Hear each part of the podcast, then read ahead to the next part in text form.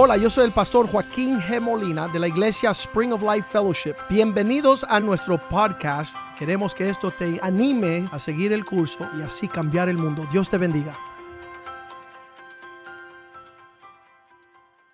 Padre, te pedimos en este día que tú bendiga tu palabra, que tu palabra sea lámpara a nuestros pies, que tu palabra sea una buena semilla sembrada en un buen corazón que dé un buen fruto y una cosecha que glorifica tu nombre. Pedimos que tu palabra sea como una espada de doble filo y pueda dividir entre el alma y el espíritu para poder discernir las cosas espirituales y no estar viendo la vida desde el punto de vista carnal, terrenal y diabólico. Danos la sabiduría que proviene de los cielos y que nosotros podamos caminar en estos tiempos malos y difíciles donde hay amadores de lo malo que no solo hacen su maldad, sino enseñan a otros a hacerla. Pero guárdanos a nosotros un remanente que deseamos hacer tu voluntad. Queremos caminar en pos de lo supremo. Queremos sentarnos en lugares celestiales juntamente con Jesús. Y de esa forma nuestra fe es aquella que vence al mundo. Prospera tu palabra en nuestras vidas. Quítanos cada día más del egoísmo y que podamos derramar nuestras vidas por tu pueblo por tu casa. Señor, ayúdanos, Señor, adelantar la agenda del reino aquí en la tierra. Señor, te damos gracias por este día. Bendice nuestro tiempo y que tu palabra no retorne vacía. En el nombre de Jesús. Amén. Cuando estamos hablando de los tiempos, desde que Dios comenzó los tiempos y puso el primer hombre sobre la tierra, pues han, han habido eventos sobre la tierra y, y muchas veces los hombres se abruman por los tiempos y por la circunstancia de lo que sucede en la tierra. Mas Dios sigue trayendo una intervención él interrumpe, Él trae como que, como que Él entra a la humanidad y establece sus propósitos. Y esto no va a dejar de ser. Una forma secular, humanista de pensar es que ya Dios no se entretiene en los asuntos de los habitantes de la tierra.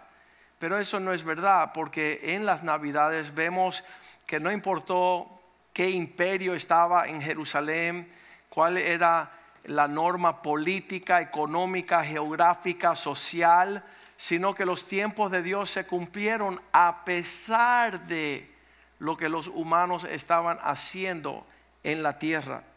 Entonces yo tengo evidencia que estas intervenciones divinas, donde Dios entra al medio ambiente de los habitantes de la tierra para causar los eventos que suceden.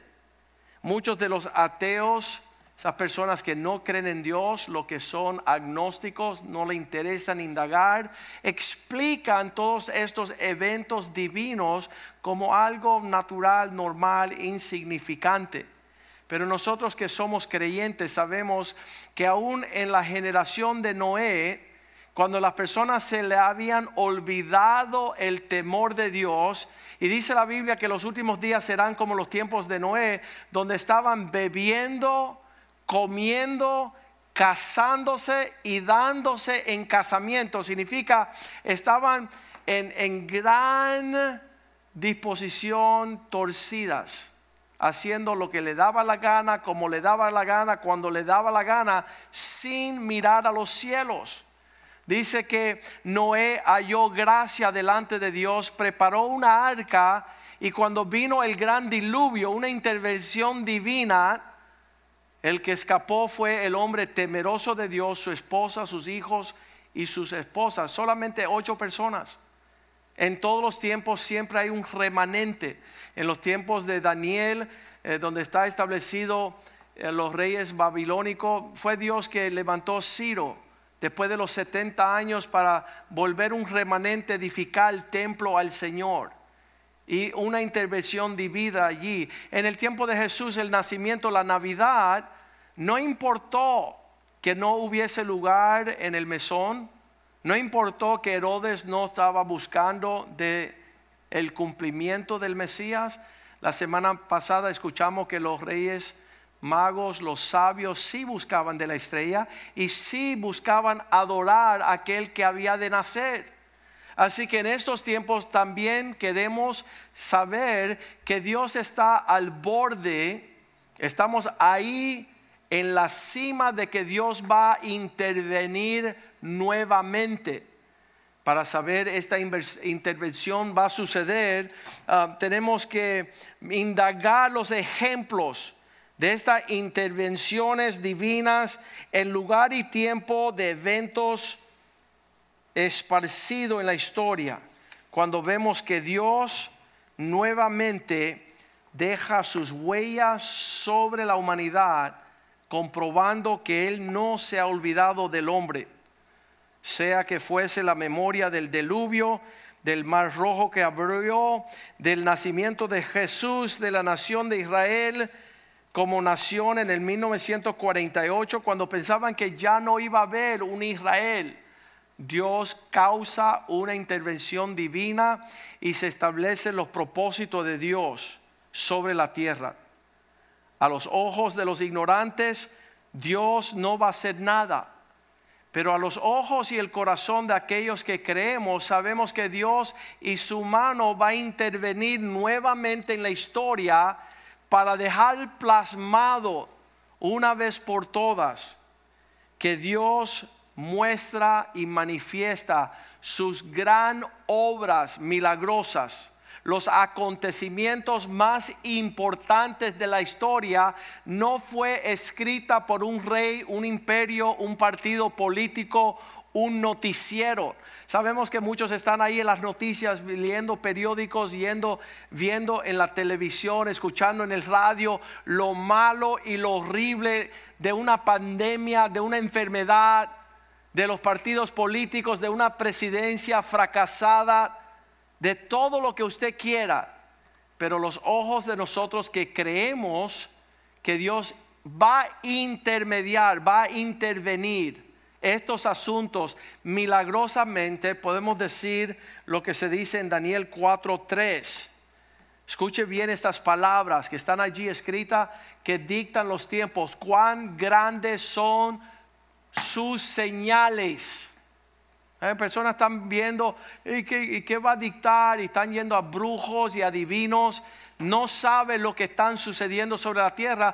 Nosotros tenemos nuestra vista en lo alto diciendo, Señor, cuán glorioso, cuán gran, grandes son tus señales, cuán potentes tus maravillas.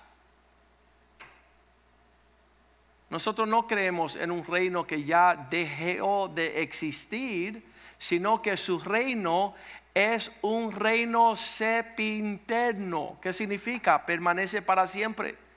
Su señorío es en todas las generaciones.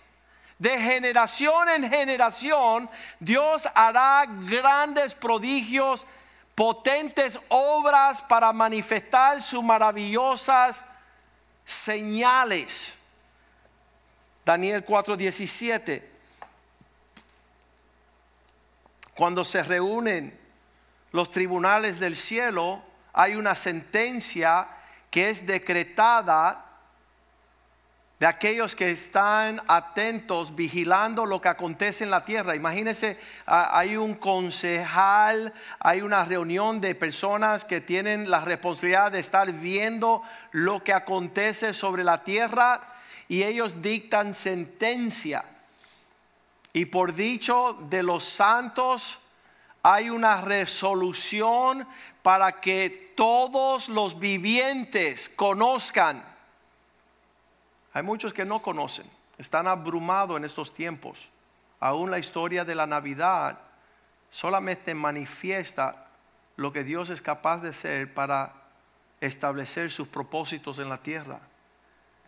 Ellos dictan sentencia con el propósito que conozcan los habitantes de la tierra que el Altísimo es el que gobierna el reino de los hombres. Muchas veces estamos viendo toda la estrategia política de los poderes terrenales que se mueven y hablan y se inflan para dictar lo que van a hacer y lo que van a hacer y no tienen idea. Y que a quien Él desea, Dios le da y Él constituye sobre estos reinos los más bajos de los hombres. Muchas veces usted se hace la pregunta, ¿y cómo este va a dirigir? Dios place poner y quitar reyes. En Isaías 9:6, Él fue el que le complació que un niño naciese, porque un niño nos es nacido y un hijo nos es dado y el principado sobre su hombro será llamado su nombre admirable consejero, Dios fuerte, Padre eterno, príncipe de paz. Mucho antes de que Cristo llegase a la tierra, estaba establecido que iba a haber una intervención divina. ¿Sabe lo que había acontecido 500 años antes de que naciese Jesús? No hubo palabra de comunicación de la eternidad a la tierra pasaron más de 400, 400 eh, años que no se escuchaba nada. Lo último que se escuchó, Malaquías 4:6. En el Viejo Testamento, el último versículo dice: Él hará volver el corazón de los padres hacia los hijos. Porque sobre la faz de la tierra el hombre se haría tan egoísta que ya no atendiese sus hijos. Y el corazón de los hijos tornará hacia los padres. Cuando Dios está diciendo que Él hará un milagro para tornar el corazón de un padre egoísta y un hijo egoísta, el padre egoísta no piensa en los hijos. Por eso tampoco piensa en su matrimonio. Tampoco piensa en su esposa. No es prioridad de Él. Cuando uno no tiene el Espíritu de Dios, uno se hace egoísta no le da valor a las cosas que tienen. Entonces no pueden valorar su esposa, no pueden valorar sus hijos, ni su hogar, ni sus finanzas, ni la iglesia. Una casa dividida no prosperará. Proverbios 17:6 dice que la gloria de los hijos son sus padres. Y el hombre egoísta no tiene ningún deseo de caminar en honra a su hogar.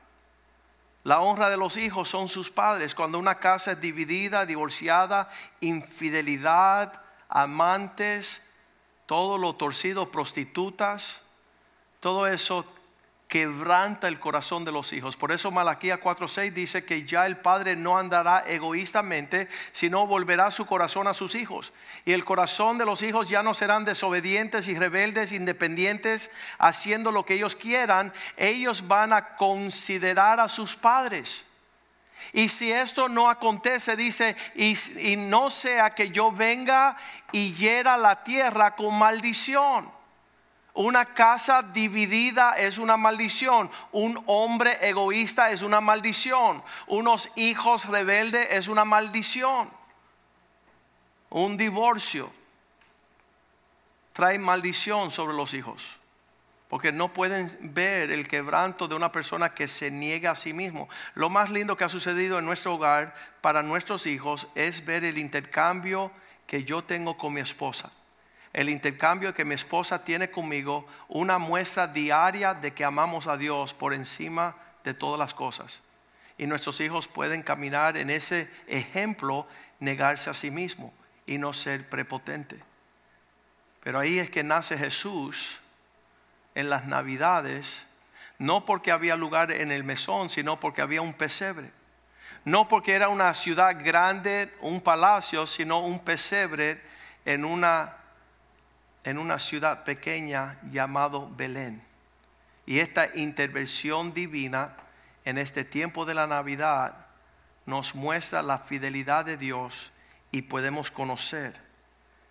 Cuando David, Daniel está dándole el ejemplo en los tiempos del imperio de Babilonia, Daniel 4:27, él le da un consejo al rey. Él dice, oh rey, como Dios hace lo que él quiere cuando él quiere, tú debes de entender, versículo 27, y te aconsejo que cambies tu actitud. Por tanto, oh rey, acepta mi consejo. Y este consejo es para todos los que están sobre la faz de la tierra. Puedes cambiar el rumbo de tus pecados haciendo justicia.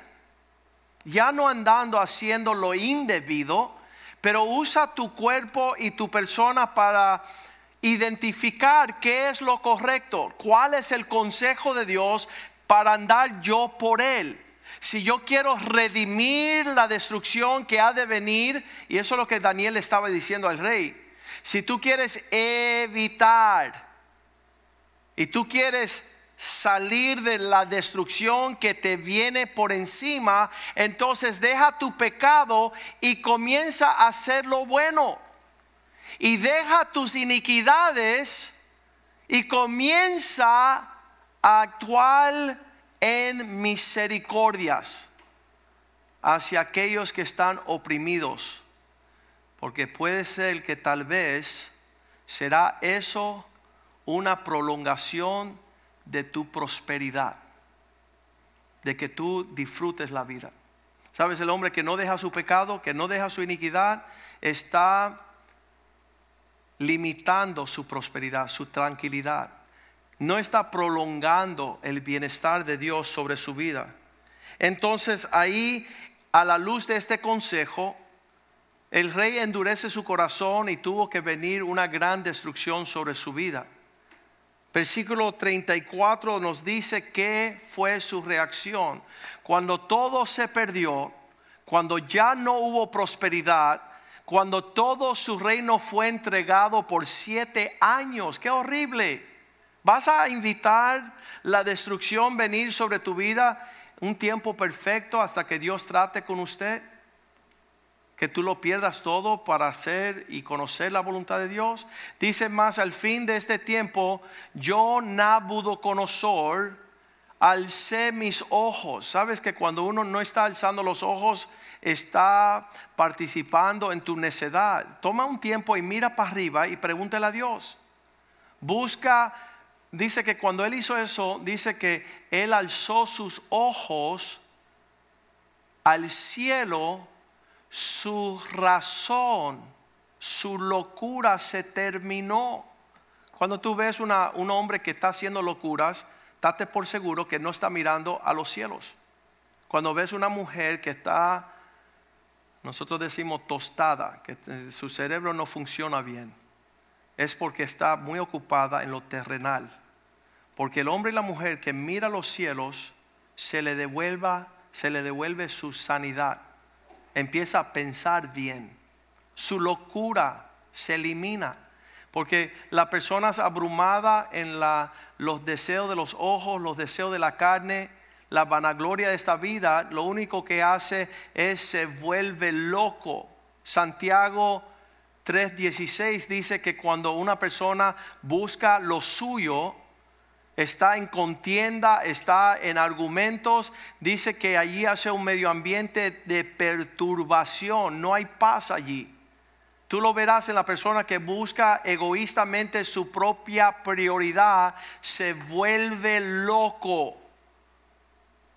Clínicamente pierde su mente con toda manifestación demoníaca de perturbación y toda obra o espíritu espíritu perverso. ¿Por qué? Porque está pensando como Satanás. Tú te haces tu propia prioridad y dejas amar a Dios y a tu prójimo y te volverás loco.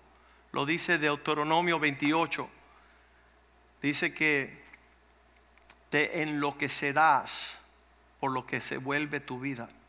Allí nada más que de repente el rey Nabucodonosor en Daniel 4:34 levantó sus ojos, su razón fue de vuelta. Él alzó los ojos. Dice que por la fe entendemos que los mundos fueron creados por Dios. Cuando Él alzó sus ojos, se volvió su razonamiento, le fue devuelto su razón y pudo alabar al Altísimo. Y dice que comenzó a alabar y glorificar a aquel que vive para siempre, cuyo dominio es sepinterno y su reino por todas las edades. Qué lindo el Señor cuando pone todo en nuestras vidas en orden. Versículo 35 dice, porque el hombre es como nada. Son considerados todos los habitantes de la tierra como nada. Tú estás abrumado por lo que dijo fulanito en el noticiero de la tarde y Dios desde los cielos se ríe ¿Por qué se ríe Dios? Porque Él sabe lo que Él va a hacer. Y Dios siempre tiene una intervención divina para librar a su pueblo. Y Él hace según su voluntad en el ejército del cielo y en los habitantes de la tierra. Y no hay quien podrá detener su mano ni quien le diga, ¿qué haces? Dios no le tiene que pedir permiso a los hombres para intervenir los asuntos de la tierra. Dios dispone y hace como Él le parece. Me encanta ese versículo. Versículo 36 dice que en ese tiempo fue restaurado. En el mismo tiempo que mi razón me fue devuelta cuando dejé de pensar como un loco. ¿Quién es el loco? El que no mira los cielos el que no consulta con la palabra de Dios, el que no considera hablar con una persona que le señale el camino de acuerdo a la palabra de Dios. Ese es el momento donde la locura se desprende y comienza. Y la majestad de mi reino me fue devuelta, mi dignidad, mi grandeza volvieron a mí. Y mis gobernadores y mis consejeros me buscaban. Y fue restablecido en mi reino y dice, y mayor grandeza me fue añadida. Todos los mensajes que hemos tenido aquí en los últimos tres semanas durante estas navidades nos han llevado a entender que en esta gran reiniciación tú puedes comenzar con Dios como el capitán en la dirección donde tú deseas de ir. Y ahí fue que cambió todo en un instante. Versículo 37, el rey se dio cuenta que Dios es el que manda y ahora yo, Nabucodonosor, alabo, engrandezco y glorifico a aquel rey del cielo, porque todas sus obras son verdaderas y sus caminos son justos y él puede doblegar la voluntad para humillar a los que andan con soberbia. ¿Has visto un hombre de esto? Que anda inflado como un pavo real, envanecido en sus propios consejos, caminando sin el temor de Dios, solamente para ser humillado y sufrir un contratiempo horrible. Daniel capítulo 12, versículo 1, la Biblia nos muestra que en todos los tiempos Dios tiene una fórmula. Y dice allí, en aquel tiempo se levantará Miguel, el arcángel, el gran príncipe que está de parte de los hijos de tu pueblo. Y será tiempo de angustia, en estos tiempos difíciles de angustia, cual nunca fue desde que hubo gente hasta entonces. E, eso es lo que están describiendo los gran teólogos, los gran conocedores, los gran profetas de nuestro tiempo. Están diciendo estos tiempos que estamos viviendo sobre la faz de la tierra, donde toda la tierra está cerrada, donde ya no hay aviones, donde las personas no pueden ir y venir libremente. Dice que nunca en la faz de la tierra ha existido el tiempo que está ahorita, cual nunca fue desde que hubo gente hasta ahora. Pero en aquel tiempo será libertado tu pueblo Dios está haciendo todo lo posible para abrir una gran puerta de libertad. Le están diciendo que será el último gran avivamiento sobre la faz de la tierra, que está comenzando en este tiempo. Todos los que se hallen escrito en el libro del Señor serán librados. O tú estás, sabes que ellos abrían los libros y decían, sí, tú estás en el equipo, tu nombre está en el equipo, tu nombre. Imagínate que digan, no, te fuiste del equipo, tú no estás acá. Tú no cuentas como aquellos que están andando en la humildad y la mansedumbre. Tú no estás caminando sino en soberbia, en rebeldía, en desobediencia. Versículo 2 dice, cuando estos um, será la señal, muchos de los que duermen y el, en polvo de la tierra serán despertados, unos para vida eterna y otros para vergüenza y confusión perpetua. Muchas personas me dicen a través de los años, pastor, ¿por qué me hablas tanto del infierno? Para que no vayas allá, para que no seas parte de aquellos que lloran y donde hay crujir de dientes, donde el fuego quema y tortura y tormenta a los habitantes. Ya no habrá tiempo de amar al prójimo, ya no habrá tiempo de formar parte de la iglesia. Ya será muy tarde ser obedientes y sujetos y honrados. Estos allá dice que unos se levantarán a gloria y los otros a una vergüenza eterna. Versículo 3. Así serán los sabios los entendidos. Mira que yo me maravillo, tú le puedes enseñar el camino a una persona y él dice, pasó por ahí voy a ir. Y, ellos se encaminan. Y entonces le puede enseñar a otro y hacen todo lo opuesto de lo que le enseñaste. No están caminando. Una, una de las brujas que pasó por aquí dice, no, porque Dios me habló. Y yo dije, no, Dios no te va a hablar para que tú hagas un mal ejemplo. ¿Qué es el mal ejemplo? Si todos hacen lo que tú hacen, no existe iglesia. ¿Viste? Si las personas no caminan en una forma ejemplar, y eso lo dice Pablo a Timoteo, ser un ejemplo a los creyentes en todas las cosas, en tus palabras y tu conducta. Haz lo bueno para que seas alabado. Lo bueno es que todo el mundo te diga, ¿sabes qué? Es impresionante la forma que tú vives. Y te doy una señal. Cuando estuvimos en la boda de mi hijo, todos los pastores dijeron, ¿sabes qué? Aprobamos su conducta, aprobamos su proceder. Queremos que nuestros hijos caminen en el ejemplo de lo que han visto en la vida. Tú no puedes decir, estoy haciendo lo que Dios me manda y es todo lo opuesto de lo que nos dice la Biblia.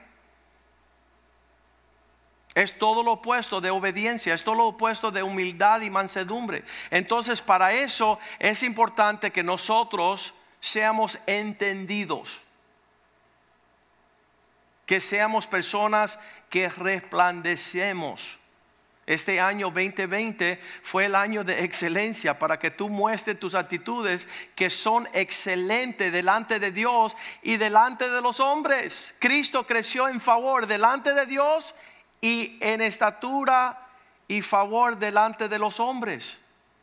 Fue señalado como una persona digna de alabar. Y estos van a resplandecer como estrellas perpetuas en la eternidad. Alumbrarán su justicia. Sabes que en los últimos días en el libro de Judas vemos esta misma formación de este pueblo que habla aquí versículo 14, Dios profetizó de estos tiempos. Judas, versículo 14. Profetizando, dice que Judas, siervo de Jesucristo, de estos también profetizó Enoch. Este hombre profetizó, él era séptimo después de Adán, diciendo, he aquí, vino el Señor con sus santas decenas de millares. Habrá un gran, glorioso pueblo que entrarán como una intervención divina en estos tiempos. Dice que será como la profecía de Joel 2.28. En los últimos días yo derramaré mi Espíritu Santo sobre toda carne. Y profetizarán vuestros hijos y vuestras hijas, vuestros ancianos soñarán sueño y vuestros jóvenes verán visiones. En esta última demostración de una intervención divina en la tierra, Dios levantará un ejército. Vamos a volver al libro de Judas, versículo 15 estos serán aquellos que harán juicio. ¿Sabes? En una generación donde el juicio se ha perdido. No me juzgue. No, ¿sabes qué? Estos que vienen harán juicio. Tendrán la habilidad de ir en contra de todos los impíos, dejando una convicción no solamente los impíos, de sus obras impías que hacen y han hecho impíamente. A mí me encanta este versículo porque habla de que viene este ejército contra aquellos que hacen los impíos, que hacen las obras impías y que viven en, en la manera impíamente de todas las cosas duras que los pecadores impíos han hablado contra él. En el bautismo tuvimos una conversación con el pastor Joey que está celebrando su aniversario de bodas. Y yo le hablaba, yo decía, Joey, qué tremendo que, Pastor Joey, qué tremendo que hay hombres y mujeres que están queriendo formar parte del propósito de Dios en la tierra, pero cuán duro es aquellos impíos que hacen impiedades impíamente, hablando cosas duras contra Dios.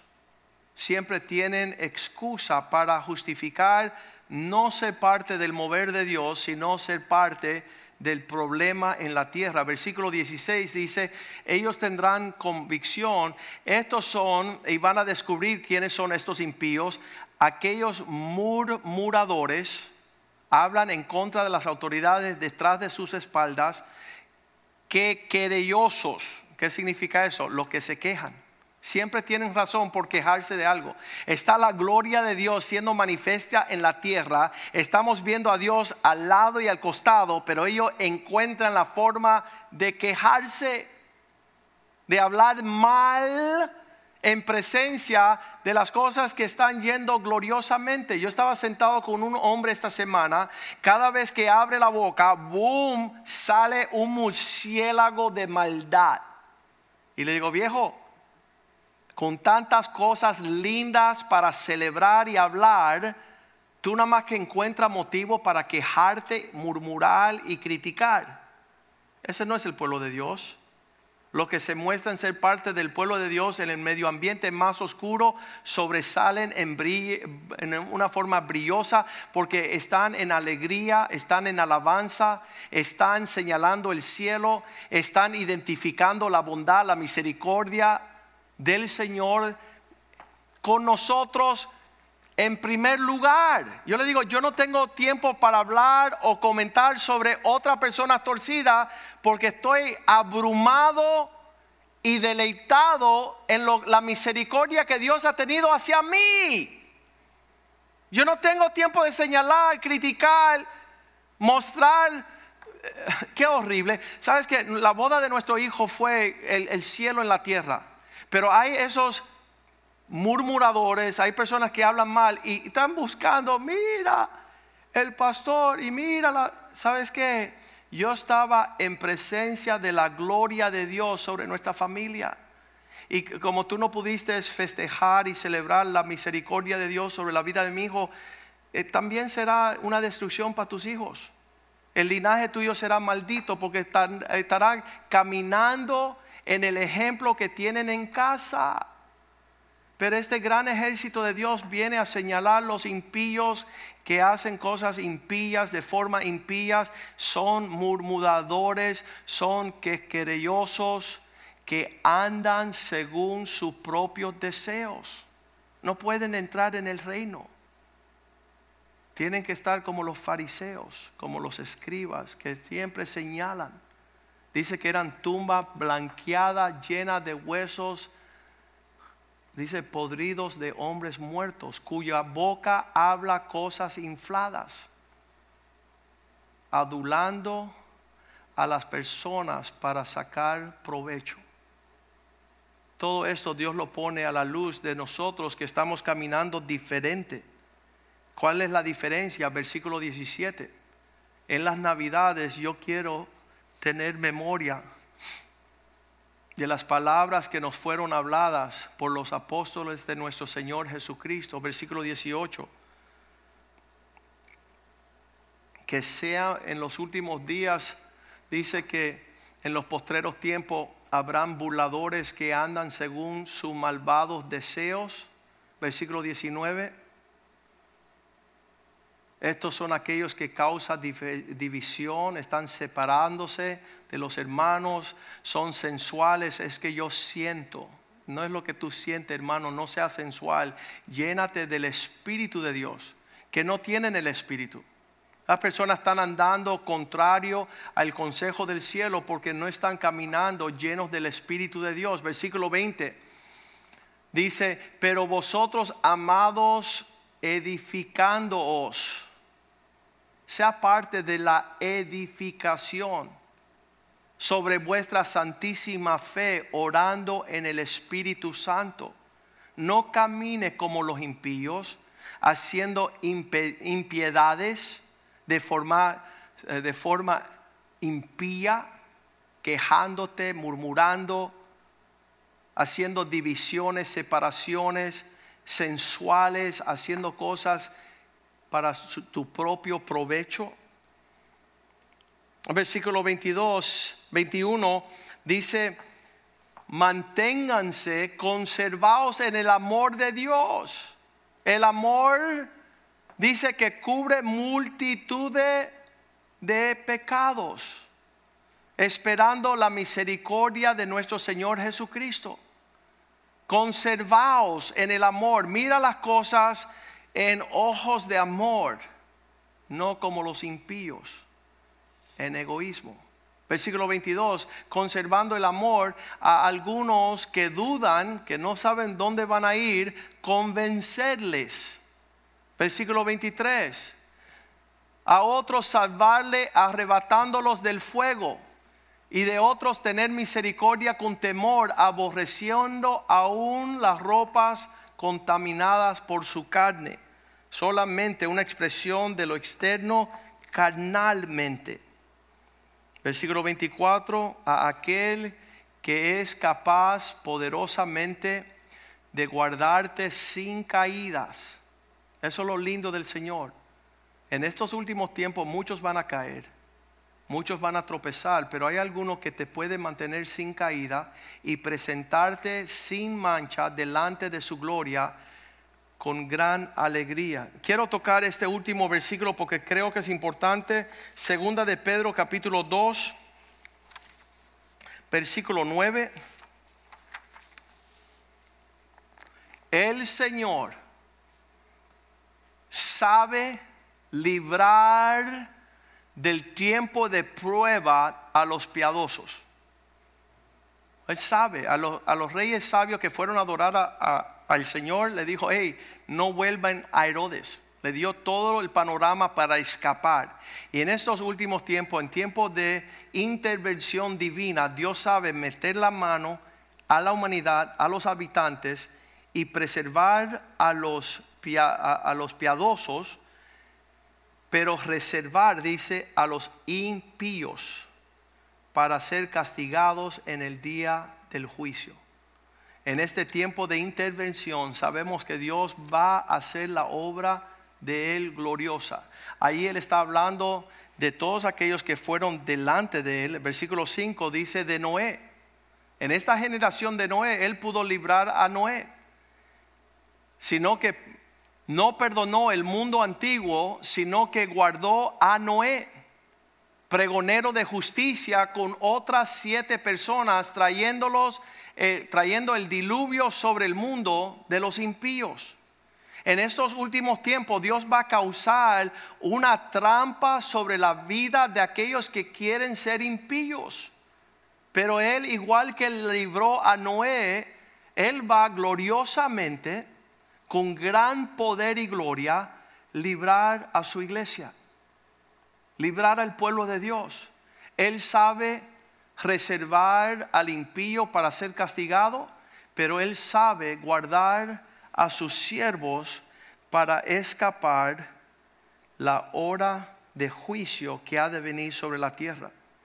Así que vamos a estar en estos días pidiéndole al Señor, Señor, señálame el camino para que yo sea librado de lo que acontecerá sobre la tierra.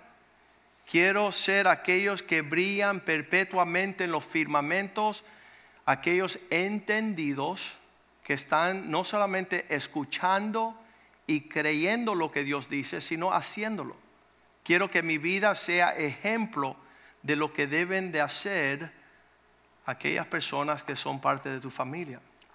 Padre, yo te doy gracias por esta palabra. Te doy gracias por nuestra meditación este día.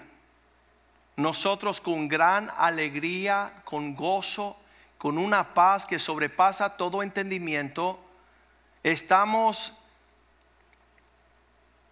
siendo perfeccionados y aguardando la esperanza de tu glorioso retorno a la tierra. El día que tú vienes por tu iglesia, estamos deseando ver la aparición de nuestro gran rey y Dios glorioso. Pedimos, Señor, que nosotros no andemos abrumados en los sentimientos de los impíos que andan impíamente sirviendo su propio vientre, siendo egoísta para no buscar los intereses de tu pueblo, de tu casa, de la iglesia. Pedimos, oh Dios, que tú nos permita el arrepentimiento, el volver en sí. Igual que Nabucodonosor cuando dice su razón fue devuelta en la hora que él miró a los cielos. Y entonces todo le fue devuelto. Nosotros creemos que en tiempos pasados tú has intervenido en los asuntos de los hombres para cumplir tu propósito. Danos un corazón para estas buenas nuevas y quítanos, Señor, el ser llevados a la perdición, a las tinieblas de afuera, a ser apartados de ti por caminar en un sentimiento egoísta. Llénanos de tu presencia, llénanos de tu misericordia, que podamos lograr ser vasos de honra, que tú puedas utilizarnos en estos días, marcando los tiempos, siendo un ejemplo a los creyentes en todas las cosas. Primero en nuestras palabras y también en nuestros hechos. Que seamos puros sin ofensa, sin tropiezo, hasta el día de tu regreso. Esto te lo pedimos en el nombre de Jesús. Amén, amén y amén. Acuérdense, el miércoles por la noche tendremos un, una fiesta navideña. Vamos a estar ah, enviando todo lo que es la imagen por las redes. Y, será una noche gloriosa navideña de, de cánticos, en música y testimonios de, lo especial que fue esa llegada de Jesús a Belén, el nacimiento de nuestro Rey Jesucristo. Así que me despido de ustedes, les amamos un montón, sean fiel a todo lo que ha sido enseñado hasta ahora. Díganle al Señor, queremos ser parte de ese gran ejército de hombres que van a traer y ejecutar el juicio sobre los impíos. En el nombre de Jesús. Dios les bendiga. Saludos.